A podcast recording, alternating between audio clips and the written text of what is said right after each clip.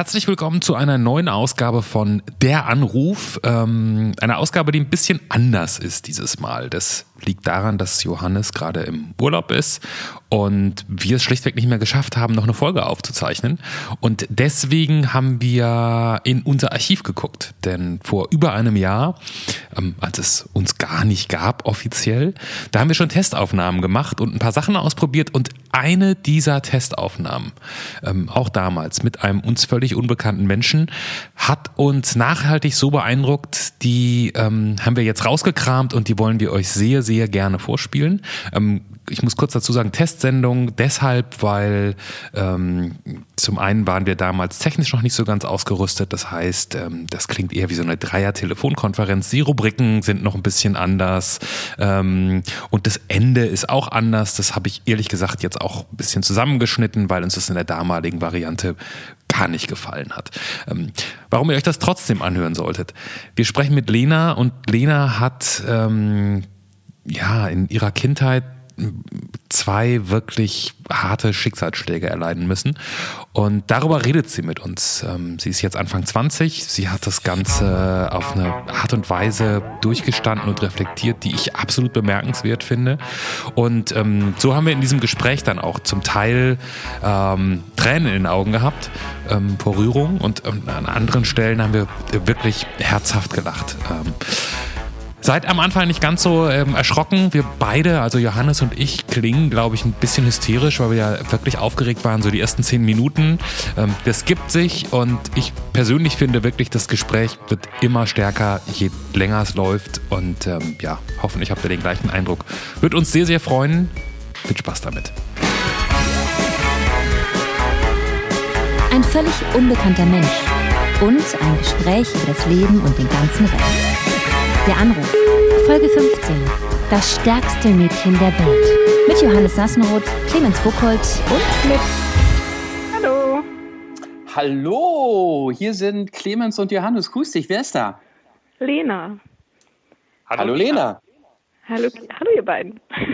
Du hast dich bei uns todesmutig gemeldet. Wir kennen dich überhaupt nicht, würden nee, nicht aber gerne eine Dreiviertelstunde mit dir über dein Leben reden. Und ich vermute mal, darauf hast du Lust. Ja, ich bin gespannt, was, was ihr so wissen wollt. Und natürlich ist es so, dass äh, wenn wir irgendwo hinkommen, wo du sagst, ah, darüber möchte ich nicht reden, du musst nicht alles beantworten. Was du aber beantworten solltest, sind die ersten 15 Fragen, die haben wir dir jetzt um die Ohren und antworte Alter einfach schnell, okay. und, schnell und spontan. Mhm. Leda, wie alt bist du? 23. Wo wurdest du geboren? Brunsbüttel. Äh, okay. Ähm, was ist dein Beruf? Student. Ähm, welchen Menschen hast du heute nach dem Aufstehen als allerersten gesehen? Den Busfahrer. Den Busfahrer, okay. Welche SMS oder WhatsApp ähm, hast du zuletzt geschrieben?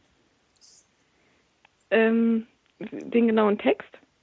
Oh, ähm, natürlich quasi werde ich nur über dich reden. Okay. äh, hast du dich schon mal strafbar gemacht? Nee. Nee, ich glaube nicht. Nee, muss man ja nicht. Ist ja in Ordnung. Ja, doch. Ja, doch? Ja, dann doch. nehmen was. Dann nehmen was. ja, ja, doch. Ähm, aber nur zu schnell gefahren. Okay. Ähm, warum hast du zuletzt geweint, Lena? Ähm, äh, äh, aus Angst um einen geliebten Menschen. Hast du schon mal irgendwas Besonderes gewonnen? Ja, ja, habe ich schon. Willst du auch wissen, was?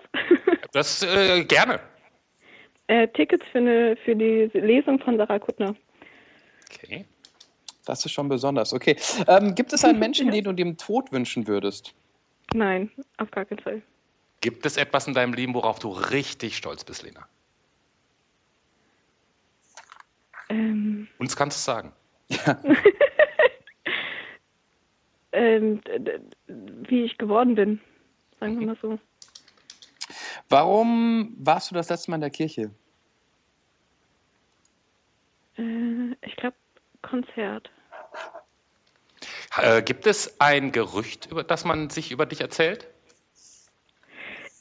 Es gab welche zu Schulzeiten und ich habe keine Ahnung welche. Aber ich würde es so gerne wissen. Ach Mist. Okay. Ja. Gut, dann rufen wir einfach noch die 15 Freunde von damals aus der Schule an. Ähm, 13. Frage. Welches, ich sag mal, welches Lebensmotto oder welche Lehre hast du durch deine bisherige Erfahrung gelernt? Ähm, immer weitermachen. Im, also, ähm, da, dass auch morgen wieder ein guter Tag werden kann.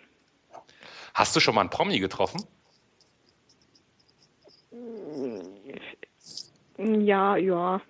Ähm, ich habe Yvonne Katterfeld mal gesehen und Sarah Kutter auf der Lesung gesprochen. Aber, ja. Okay. Oh, Olli Schulz! Olli Ah. Schulz! Ja, Ja, Olli. wie Olli, konnte ich ihn vergessen? der ist so ein bisschen unscheinbar, der kommt manchmal erst von hinten raus. Jetzt die allerwichtigste Frage, die 50. Fra 15. Frage, um dich so charakterlich richtig kennenzulernen. Ähm, kennst du einen richtig guten, lustigen Witz? Und wenn ja, welchen? Nee, gar keinen. Sorry. Ich bin gar kein Witzenerzähler. Lena, ich würde direkt gerne an einer Stelle einhaken, worauf du stolz im Leben bist, wie ich geworden bin. Wie bist denn du geworden? Ähm, selbstbewusst, ähm, aber ja, ich, ja, ich glaube, ja, selbstbewusst passt eigentlich am besten zusammen. Also ähm, ich war zu Schulzeiten recht unsicher. Ähm, Im Anfang meines Studiums, also ich bin jetzt ähm, im März beende ich mein Studium. Ich habe jetzt drei Jahre studiert. Mhm. Und auch die ersten Semester, also vor allem das, das allererste Semester war ich einfach unsicher. Also ich habe mich nicht ähm, sonderlich getraut, Leute anzusprechen. Nicht, weil ich mich selber so doof finde oder so, aber ähm, ja, irgendwie, irgendwie war ich, Hat die Uni dich, Ja, eingesch hat die Uni dich eingeschüchtert, so als Apparat? Oder? nee, nee, ich, ich, nee, ich, ich glaube, ich fand mich als Menschen noch nicht, ähm, noch nicht äh, fertig genug und also ich, ich habe eigentlich so die Grundeinstellung, dass ich nicht so interessant bin und deswegen finde ich es immer schwierig, so auf Leute zuzugehen. Also ich interessiere mich für die, aber ich will, will mich auch nirgendwo aufdrängen oder so. Mhm. Ähm, ja, Das- das- aber die das- Uni hat mich nicht eingeschüchtert. Ne? Das finde ich eine sehr sympathische Antwort. Ich habe gerade noch gedacht, dass du meintest, ich, ich, ich bin ganz froh, dass ich so geworden bin, wie ich bin. Selbstsicher. Dachte mir, oh, das kann ins Arrogante abkippen. Aber so, Ja, ich weiß. äh, nee, überhaupt nicht. Und ich dachte eigentlich so mit 18, 19, 20, irgendwie, mit dem Studium fängt an, da denkt man doch, ey, Erwachsener kann ich nicht werden. Ich weiß ja jetzt, wie der Hase läuft. Nee, ich muss sagen, ich, ich, äh, es hat gedauert, bis ich, ähm, also ich glaube, ich bin immer noch nicht wirklich erwachsen, aber wer, also was ist schon erwachsen? Ähm, ich, ja, Also, man kann vielleicht erwachsen spielen, aber so richtig erwachsen werden, weiß ich nicht. Clemens müsste wissen, was erwachsen ist. Er ist der ich bin, ich, bin, ich bin ungefähr zwei Monate älter als du, Lena. ähm, ich weiß es auch immer noch nicht. Ich weiß es wirklich nicht. Und das ist immer noch ein Thema in meinem Leben. Also das mit dem Erwachsensein, ich glaube, das passiert so, so, so along the way. So wie wenn man zur Uni geht und erst nicht weiß, welche Leute man ansprechen soll. So wäre mein Ja, aber, aber vielleicht ist es auch gar nicht wichtig, dieses Erwachsenwerden. Vielleicht ist es einfach wichtig zu werden und sich zu entwickeln. Was dann nachher erwachsen ist, ist doch. Absolut richtig. Ich, gar nicht ich glaube, man wird nicht erwachsen, man bleibt nur einfach irgendwann stehen im Kopf und man hat mehr Probleme, über die nachdenken muss. Und man bildet sich dann ein, dass das erwachsen ist, weil man mehr Orgakram hat. Aber ich, Ja, hatte, ich habe die und- gleichen Gedanken mit 22 gehabt wie heute mit, wie alt bin ich? 38, verdammt. Aber Lena, äh, du, du klingst so, so reflektiert. Das, das, da gibt es doch irgendwie gar keinen Grund, unsicher zu sein, oder? Oder ist man gerade deswegen unsicher? Mm. Ich war zu Schulzeiten auch nicht so ein beliebter Typ. Ich weiß gar nicht so, so richtig, woran es lag, aber ich fand es jetzt auch nicht so super schlimm. Glaube ich, war vielen Leuten, mm, also ich werde einfach altklug genannt und das werde ich auch schon ziemlich lange genannt. Und also ich persönlich finde es jetzt nicht so schlimm, weil ich einfach, äh, ich bin halt so, ich muss damit irgendwie zurechtkommen. Ähm, aber ich glaube, dass das und so meine Lebenseinstellung teilweise war vielleicht meinen Schulkameraden eher zu, ich will nicht sagen zu erwachsen, weil ich glaube, das wäre schon arrogant, das zu sagen, aber ähm, hat vielleicht nicht nicht immer ganz so mit denen zusammengepasst. Wärst du denn gerne so ein, wärst du gerne so Schulbeliebtheit gewesen? Nee, also hinterher betrachtet nicht. Ich hätte mir vielleicht damals ähm, gewünscht, ein bisschen beliebter zu sein und vielleicht bin ich in meiner Reflexion auch unbeliebter, als ich es tatsächlich war, weil ich hatte ja schon Freunde und so. Aber ähm, nee, es war ist gut so, wie es ist und wie es war. Ist okay dann ist doch alles gut. Ich glaube, die Leute, die zu Schulzeiten eh die Queens und die Prinzessinnen waren, die hatten die beste Zeit im Leben da zur Schule. Das, das nimmt, wenn, ja, man die, wenn man die Jahre später auf dem Schultreffen sieht, haben die immer, sind die immer so in die Normalität abgerutscht, während die anderen Uncoolen heute irgendwas Verrücktes machen. ja, vielleicht kommt das bei mir noch. Irgendwas Verrücktes. Angst um einen geliebten Menschen. Ja. Das ist das letzte Mal, dass du geweint hast. Das, ähm, also wenn man schon Angst hat, dann dann ist es mir erst nur Sorgen machen. Ich, ich habe fast ein bisschen Angst danach zu fragen, aber es klingt so, als ob da was passiert oder passieren könnte. Pass, nee, das war die falsche Zeitform. Du weißt, was ich meine.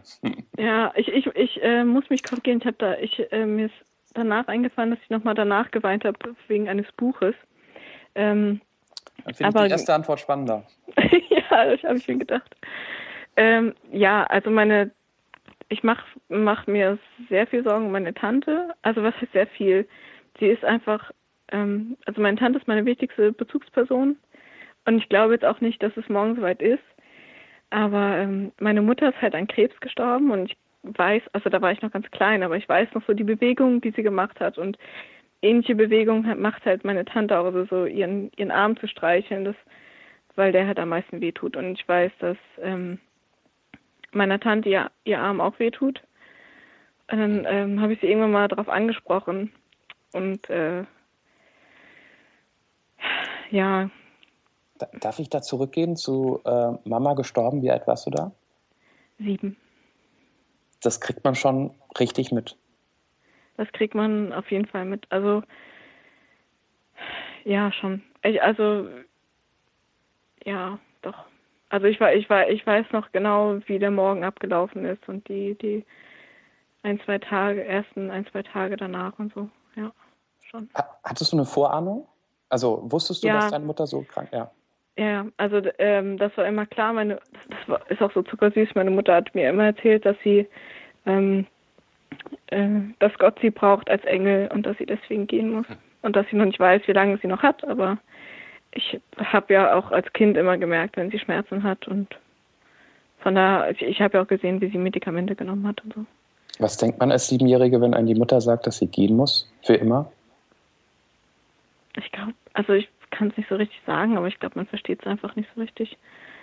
Ähm, aber dieses Bild, dass, ähm, dass sie als Engel gebraucht wird, glaube ich, das ist auf jeden Fall tröstlich.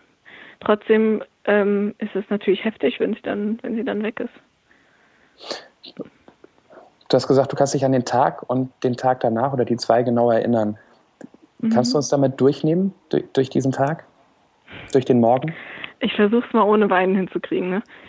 Ähm, also ich am Vortag, also wie gesagt, meine Mutter war schon, ich glaube, sie war fünf Jahre insgesamt krank. Ähm, und äh, am Vortag war schon ein bisschen seltsam, dass meine Tante, die, also nicht die Tante, von der ich vorhin gesprochen habe, sondern noch eine andere Schwester von meiner Mutter, ähm, zu uns gerufen wurde, also dass Mama sie angerufen hat, dass sie über Nacht bitte bleiben soll. Und es war so ein bisschen seltsam, dass meine Mutter nicht im Schlafzimmer geschlafen hat, sondern ähm, auf einer Matratze im Wohnzimmer und dass sie einen Topf und ein ähm, wie heißt das, Kochlöffel mitgenommen mhm. hatten, dass sie geguckt haben, wenn sie draufschlägt, wie laut das ist und ob meine Tante, die dann im Schlafzimmer geschlafen hat neben meinem Vater, ob das laut genug ist, dass, dass meine Tante das hört. Ähm, ich weiß gar nicht, ob mein, ne, ich habe gerade überlegt, ob mein Vater zum Nachtdienst musste, aber der war am nächsten Tag da, also der war nicht zum Nachtdienst.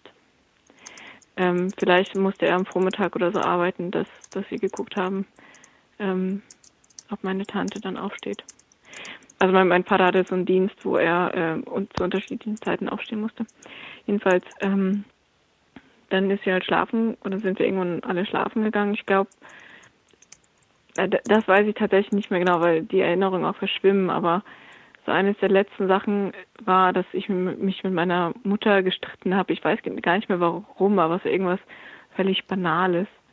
Und das hat mich ähm, in meiner Jugend noch ziemlich beschäftigt, bis ich dann irgendwann gedacht habe, ey, es ist so egal, meine Mutter ähm, wird mich trotzdem gern gehabt haben, auch wenn wir uns jetzt vielleicht gestritten haben und so.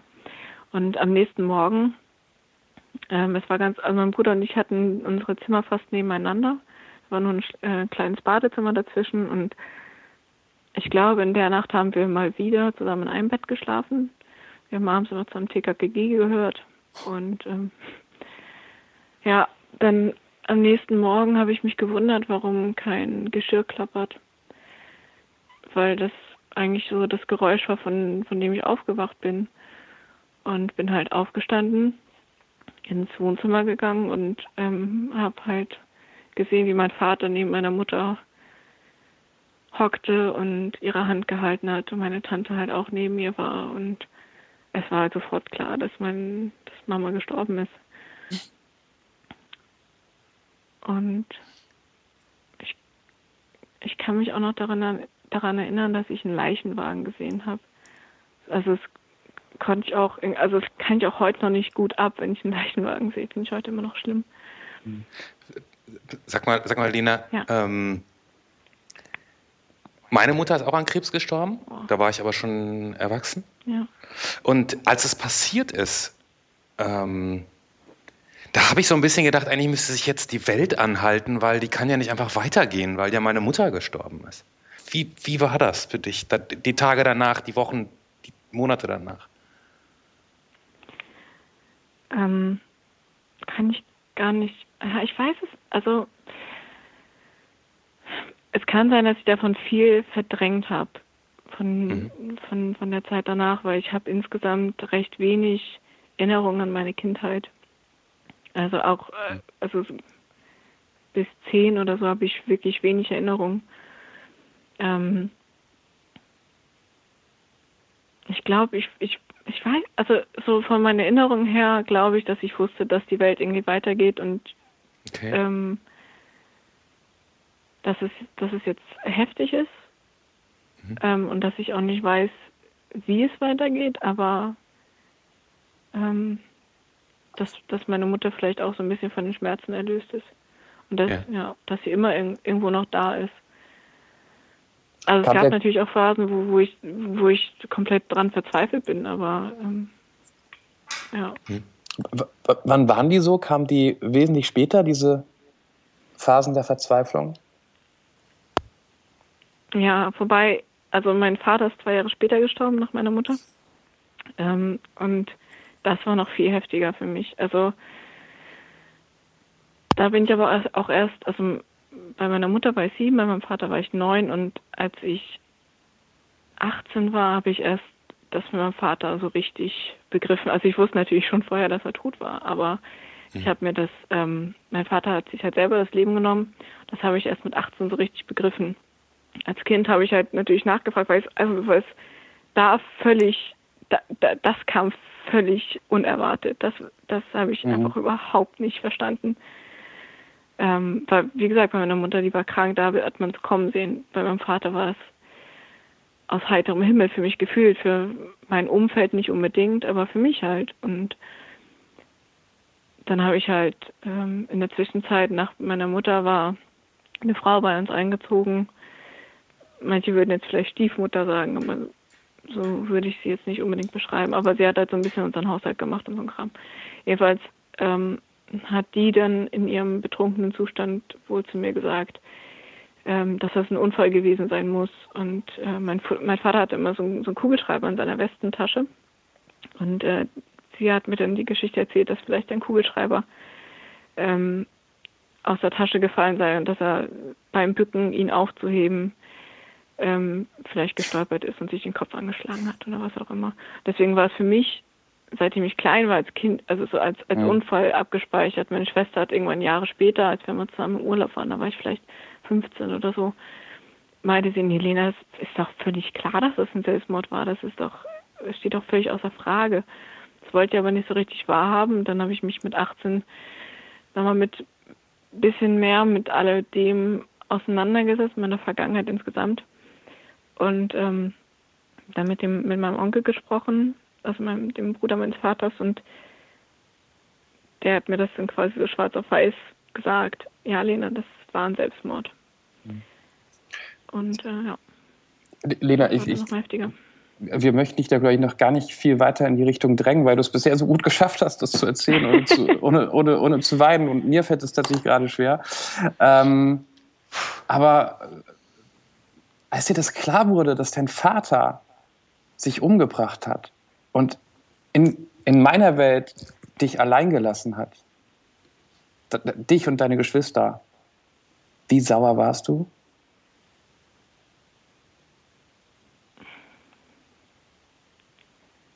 Ich glaube, ich, ich, ja, ich glaube, ich war enttäuscht. Einfach sehr, sehr enttäuscht im ersten Moment. Also ich musste es echt. Ich, ich habe ein paar Therapiesitzungen auch genommen, ähm, weil also es, es war dann klar, mein Vater hatte Depressionen und ich, ich habe halt immer gefragt, wie um alles in der Welt kann es nicht reichen, wenn du drei Kinder hast, die dich alle lieben, wie kann deren Liebe nicht ausreichen, dass du im Leben bleibst? Und da musste ich halt erstmal verstehen, dass Depression einfach eine Krankheit ist und dass er auch unglaublich unter sich selbst und seinen Gedanken, Gedanken gelitten hat. Also keine Ahnung, was er für Gedanken hatte, aber offensichtlich keine schönen.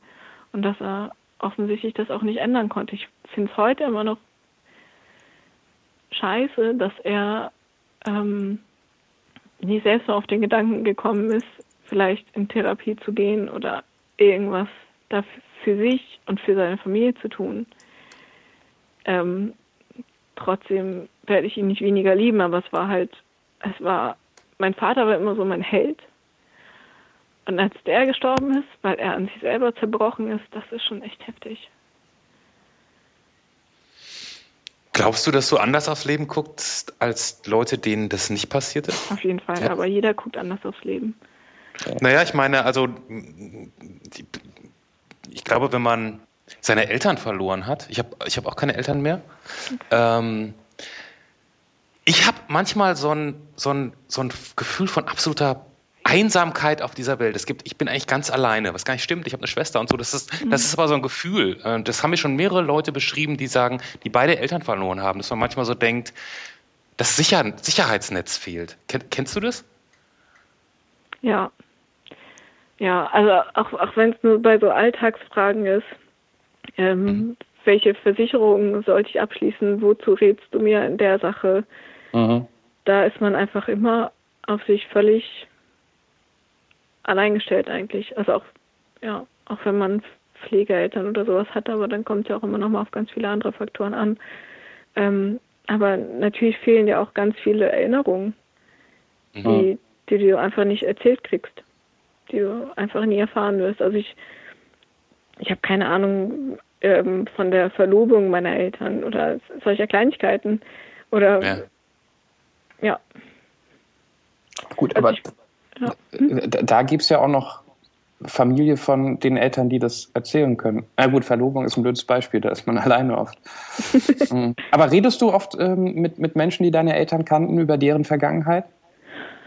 Es gibt nicht so viele. Also ähm, mit meiner Tante natürlich, also meine Tante ist die älteste Schwester meiner Mutter schon, aber also bei meiner Tante bin ich halt aufgewachsen, deswegen ist es so meine wichtigste Bezugsperson.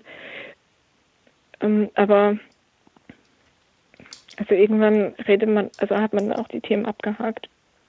Also was mir viel gebracht hat oder ja, was, was, was mich ziemlich bewegt hat, war, dass ich Jahre später mit meinem Onkel, dem Vater meines Brud dem Bruder meines Vaters, so, ähm, näher gekommen bin. Also ich war zum Auslandssemester in Korea und habe danach meinen Onkel in Thailand besucht.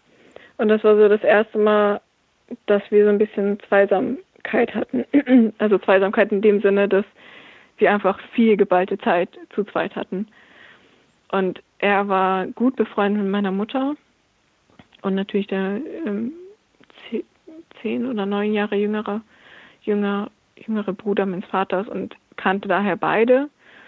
Und da, da war es einfach schön zu hören, wenn, wenn er gesagt hat, ey, das und das hast du voll von deiner Mutter. so, so Kleinigkeiten ist einfach total schön zu hören. Oder, oder auch andere Sachen, wenn du einfach ähm, was über das Leben der Leute erfährst. Aber ich merke mhm. halt auch, also der Leute waren jetzt meine Eltern, aber äh, ich merke halt auch, dass auch meine Leute natürlich noch verletzt sind davon. Mein Cousin, der, der Sohn von der Tante, bei der ich aufgewachsen bin, der ist mm, Mitte, Mitte 40, Ende 40, also deutlich älter als ich und ähm, war ein ganz, also meine Mutter war eine ganz enge Bezugsperson für ihn. Mhm. Mit ihm kann ich da aber nicht so drüber sprechen, weil für ihn das Thema halt bis heute ihm schwerfällt. Also ähm, ja. Wie oft fällt der Satz, wenn man bei seiner Verwandtschaft aufwächst, die jetzt nicht irgendwie ähm, die neue Freundin vom, vom Vater oder so ist, wie oft fällt da trotzdem, da sagst du bist nie meine Mutter? Du hast mir nichts zu sagen. Ich gehe trotzdem aus. Ach, ja, doch schon öfter. Aber ähm, ich habe als Kind, als ich, als ich dann beim, bei meiner Tante eingezogen bin, ich, also meine Geschwister und ich, wir sind überall alle woanders hingekommen und ich halt alleine zu meiner Tante. Und da habe ich sie nach, ich weiß gar nicht, ob schon am ersten Tag war oder nach ein paar Tagen, habe ich sie gefragt, ob ich sie jetzt Mama nennen muss. ähm, ja, aber also ich, ich, ich habe das, hab das später schon öfter mal gesagt, aber eher dann ironisch und aber öfter gedacht auf jeden Fall. Ja. Und da du immer von deiner Tante sprichst, musst du sie, musstest du sie nicht Mama nennen, natürlich. natürlich nicht, nein. du bist 23, ne? Ja. Äh, was, Studium fertig? Oder fast fertig? Mhm. Willst du irgendwann mal eine große Familie und viele Kinder haben? Ja. Ja. Ja. ja. also ich habe ich hab, ich hab als junges Mädchen auch immer gesagt, ähm, oh, das ist jetzt das ist ja schon wieder so traurig, aber ich habe da oft gesagt, dass ich mich wahrscheinlich, ach guck mal, das passt zu deinem zu deiner Frage vorhin, dass ich mich wahrscheinlich erstmal erst wieder komplett fühlen werde, wenn ich eine eigene Familie habe. Also dass dieses Alleinsein-Ding kommt da, glaube ich, ein bisschen durch. Das sehe ich heute nicht mehr so, dass ich mich erst dann komplett fühle, wenn ich eine Familie habe, aber ich will auf jeden Fall eine Familie, ja, klar. Also es hat auch mal geschwankt. Ich habe hab auch mal ein paar, paar Monate, Jahre zwischendurch gedacht, nee, vielleicht ist es besser ohne, aber. Ja. Lena, Lena, Lena, steig mal ganz kurz mit mir in die Zeitmaschine. Wir gehen mal zehn Jahre voraus. Sag mal kurz, wie es da aussieht mit der Familie und den Kindern. Beschreib mal ganz kurz. Zeitmaschine. Also Traum, Traumdeutung, ne? Ja, ja, ja. Okay. Mm, ich habe, also ich, ich bin verheiratet. Ich wohne mhm. am Rand von Hamburg in einem mhm. eigenen Haus. Bezahlbarer Rand von Hamburg? Nein, der unbezahlbar. ah, auch so. Weiß ja nicht, was Teuer, später mal verdient. Teuer geheiratet, also reich. Ach nee, ums reich heiraten brauche ich nicht unbedingt. Ähm, ich habe ja geerbt. Ach, nein, nee. Wie, viel, wie viele Kinder, wie viele Kinder sehen wir da? Wie viele Kinder laufen um uns rum? Vier Kinder. Also ähm, am, am besten sind schon drei da und eins kommt noch. Ähm, zwei Mädchen, ein Junge und ähm, die Namen kennst du auch schon. Nee, nee, nee, nee, nee. Nein. Wenn du jetzt schon jetzt zwei Mädchen, ein Junge und so. Okay. Ja, das wäre schön. Also am, am liebsten ein, ein Zwillingspärchen und ähm, zwei einzelne, aber Namen weiß ich nicht. Nee. Ich weiß auch nicht, wie mein Hochzeitskleid aussehen soll. Keine Ahnung. Das heißt aber, verheiratet. Und, und, und, und ein Job. Natürlich. Also natürlich, die moderne Frau, klar. was, was, was, hast du, was hast du studiert? Ich habe vorhin entweder nicht zugehört oder nee, hast du noch gar nicht gesagt. Ähm, ich studiere irgendwas mit Medien. also. Ach das, oh, das kenne ich gut. Habe ich auch gemacht. Hör auf. Ja. Ach, jetzt mache ich es noch, mach noch fertig. Was genau? Erzähl. Ähm, Medienmanagement mit der Spezialisierung Markenkommunikation und Werbung. Also ja, Werb damit, Werbung. Macht man, so, äh, macht man damit irgendwie Sonderwerbeformen, Entwicklung oder keine Ahnung? Ähm, also das ist natürlich, wie du oder wahrscheinlich ihr aus der Medienbranche wisst, ähm, unglaublich vielfältig, was man damit machen kann, auch in der Werbung. ähm, ich kann mir vorstellen, dass ich irgendwann, oder also mein, mein Traumberuf wäre eigentlich, dass ich irgendwann ins Brandmanagement gehe. Das heißt, ähm, in irgendeinem großen Laden, so wie Otto zum Beispiel, der immer wieder kleine neue Marken aufbaut, dass ich diejenige bin, die diese Marken klein, also diese kleinen Marken aufbaut, also aus irgendeinem Unternehmen, aus irgendeiner Idee ähm, eine Marke macht, dass halt nicht einfach nur irgendwelche Sachen verkauft, sondern für was steht und ähm, dementsprechend auch die, die Werbekonzepte und die Werbestrategie, also mhm. die, die Markenstrategie dazu macht. Weißt du, was ich das Geiste finde? Wir haben Na? 2016, du klingst wie eine junge, moderne, trendy Frau, die weiß, was sie will, die ihre Sachen im Internet bestellt und so weiter oder in kleinen ähm, alternativen Läden. Und die erste große Firma, die dir einfällt, ist Otto. Otto ist so modern. Ich bin ohne Scheiß. Gar nicht mehr, da wurde nur der Name aufgekauft, oder? Na, Otto ist riesig. Otto, Otto ist eines der größten, ich, ich glaube, das, das zweitgrößte Versandhaus in, in, auf der Welt oder so. Das ist riesig. Trotzdem ist es nicht hier. Ist es nicht Frontline Shop? Nee, nee, nee, nee. Weißt du, was das Problem Frontline, ist? Frontline, bitte. Weißt du, was das Problem hier ist? Ja. Lena ist, ist Lokalpatriot. Nein, ja. Oder? Otto ist doch Hamburg? Ja. Brunsbüttel geboren.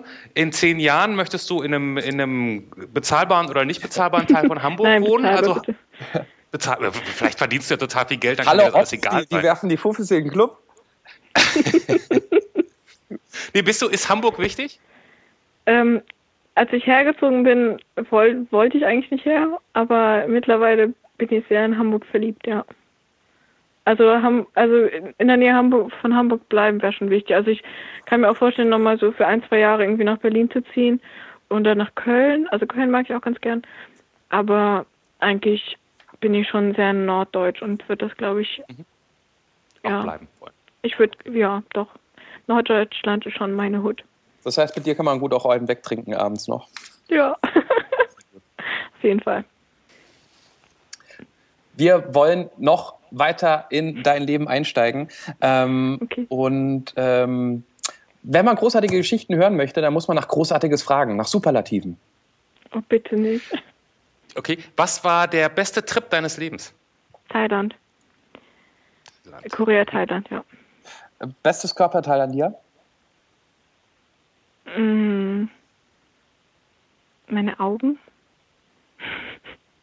Was nee, eigentlich meine Hände. Meine Hände mag ich lieber. Keine Frau. Frauen und Hände. Frauen und Hände. Frau, immer eine Frau, der gleich zwei Sachen einfällt, das passiert nicht oft, so selbstkritisch wie Frauen sind. Ja, das stimmt, das stimmt. Was passiert nicht oft?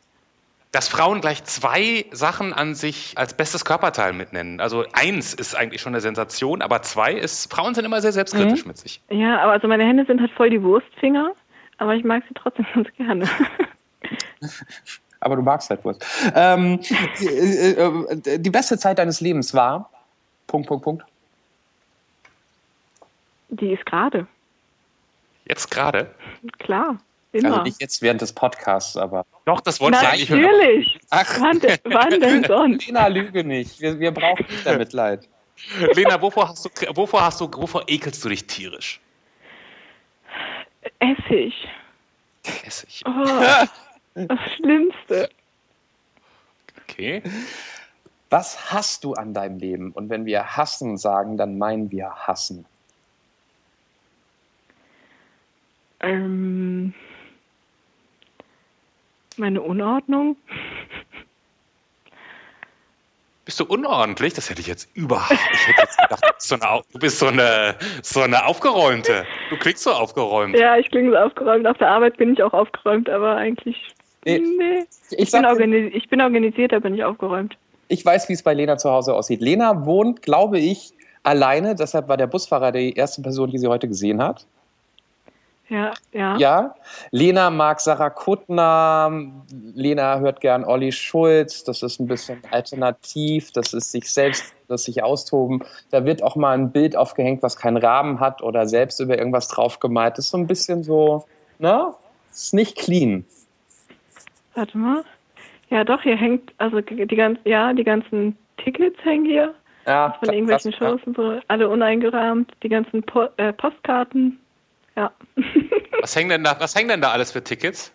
Ähm, Äh, die, die, die, schön, die, die, die schönste Sache war, glaube ich, Olli Schulz im Tempodrom, nee, äh, im Admiralspalast.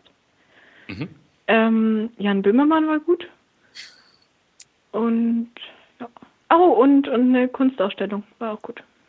Eine Medienschaffende, die sich für Kunst interessiert. Lena ist schlau. Ja, nee. Nee. Okay, Lena, Lena weiß, wie sie schlau verpackt. Bist du Single? Ja. Die, Mit Absicht? ja, danke. Mm. nee. Also man kann sich ja entscheiden, nein, ich möchte im Moment. Ja, Moment, sie will dieser ja in zehn Jahren verheiratet sein. Hat sie ja noch Zeit, zehn Jahre. Ja. Dann hat sie auch schon drei Kinder. Muss es jetzt langsam handeln, ja. Ja, ich möchte auch schon gerne mit, mit Ende 20 meine ersten Kinder bekommen. Ähm, ja, aber gerade ist kein passender, hat sich gerade nichts Passendes ergeben. Ich finde jetzt aber, dass wenn die Lena, die jetzt so reflektiert klingt und so, du willst doch nicht irgendwie, du willst doch nicht Brad Pitt, oder? Bitte nicht, nein. Wen willst denn du? Der, Was- der ab heute wieder zu haben wäre. Ne? Ja, richtig. Der ist ab heute, gest- der hat sich heute scheiden lassen. Also sie hat die Scheidung, aber egal. Sie hat sie, ja, einer muss sich ja- Eingereicht. Oh, auch. oh sie war's. Ähm, ein, ein Promi, oder was? Nee, nee, nee, nee. Wie sieht, wie, was, was muss dein, was muss dein Mann, der Mann hier, mit den, der mit dir die vier Kinder macht und verheiratet ist und in die Umgebung von Hamburg zieht, wo man was bezahlen kann? Wie, wie, was kann, wie ist denn der? Mm, der hat auf jeden Fall sehr viel Humor. Also er kann mich, er kann mich zum Lachen bringen, aber er lacht auch über meine blöden Witze. Mhm. Ähm, er ist nicht so ein Lebenshasser und so ein Montagshasser. Damit komme ich nämlich nicht so gut zurecht. Mhm. Ähm, und Aussehen? Gott, kann der Das ist irgendwie aussehen? Bullshit-Frage. Wer weiß, also äh, aussehen. Ja, Also Entschuldigung, Lena, das ist nicht so. wenn, du, wenn du einen Typ hast, jetzt, also ein Aussehtyp, sag es gerne, aber Frauen sind nicht so, dass sie sagen, der muss blond sein und Muskeln oder wie auch immer. Das ist, glaube ich, sehr, oder? Ich, Entschuldigung, Entschuldigung, Entschuldigung, Entschuldigung, ich muss ganz kurz an der Stelle dazwischen gehen, du kannst sofort erzählen, Lena. Ja. Ich muss nur einmal ganz kurz erwähnen, die Freundin von Johannes, so viel Privatleben sei erlaubt, ist halt Model. Uh, So, Ausnehmen, Aussehen ist nicht so wichtig, Johannes, wir haben das verstanden. Erzähl doch mal, Lena. Also, wie sieht der aus? Johannes ist zwar sehr unglaubwürdig jetzt. Ja. Ähm, äh, also eigentlich Trau Traumtyp, ähm, dunkle Haare, Vollbart, Oh. ein Tick größer als ich, ähm, breit gebaut, aber muss jetzt nicht unbedingt so mus super muskulös sein. Aber Aber ich, aber, aber ich habe mich auch schon mal in einen blonden Typen verliebt. Von daher. aber wenn du so ein Klischeebild, also wenn wir jetzt alle mal an, an Hipster mit Bart denken und Holzfällerhemd, das käme schon rein optisch dahin. Ja, so Südländer eher, ja. Ah. Tendenziell. Okay. Ich, ich, bin, ich, bin, ich war schon nach deinem ersten Satz raus. Lass uns da, lass uns da ganz realistisch Es geht bleiben. auch nicht Das nur ist da um ganz- uns. Ähm, Lena, Ja. es, äh, kein Mensch hätte gedacht, dass das schon eine Dreiviertelstunde war. Ach krass, ist schon vorbei? Ja, verdammt. Ja. Lena, ich finde, du bist eine verdammt mutige, ähm, mit so viel Gepäck, das du mitgebracht hast in dieser Sendung, so ähm, frei umzugehen mit zwei fremden Menschen. Ähm, das ist wirklich mutig und dafür sagen wir auch schon mal Danke. Ja, ja, gerne. Und ich würde gerne, ähm, ich würde dann gerne in zehn Jahren nochmal anrufen. und dann würde ich gerne mit deinen Kindern sprechen und mal hören, ähm, wie es deinem Mann geht. Ja, klar, machen, machen wir so. Okay. Und dann wünschen wir dir einfach noch einen schönen Abend. Dankeschön, wünsche ich euch auch. Danke. Dankeschön. Ciao. Tschüss. Das war Der Anruf. Von und mit Clemens Buchholz und Johannes Sassenroth. Technische Unterstützung Andreas Deile. Die Stimme im Layout, also ich, Andrea Losleben. Für mehr Infos und Mitmachen der Anrufpodcast.de. An dieser Stelle nach dem Abspann wird hier ja immer die Aftershow-Party ohne Musik gefeiert. Die ist heute ganz besonders traurig, denn sie hat auch nur einen einzigen Teilnehmer. Von daher, ich versuche mich schnell und kurz zu fassen. Ähm, Johannes ist ja gerade im Urlaub, das sagte ich schon. Und mich persönlich würde es wahnsinnig freuen, wenn der zurückkommt und ähm, mit der Standardfrage ankommt, sag mal, wie viele Bewerber haben wir denn jetzt gerade, wie viele Telefonnummern, wie viele Leute zum Anrufen? Und ich könnte ihm sagen, Johannes, Wir haben Unmengen, weil sich die Leute in deiner Abwesenheit beworben haben. Wie auch immer das zu deuten ist.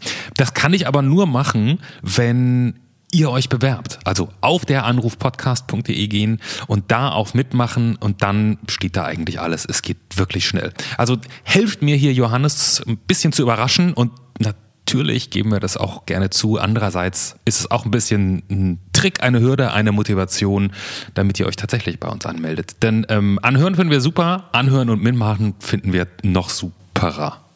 Bis nächste Woche. Dann wieder zu zweit. Tschüss.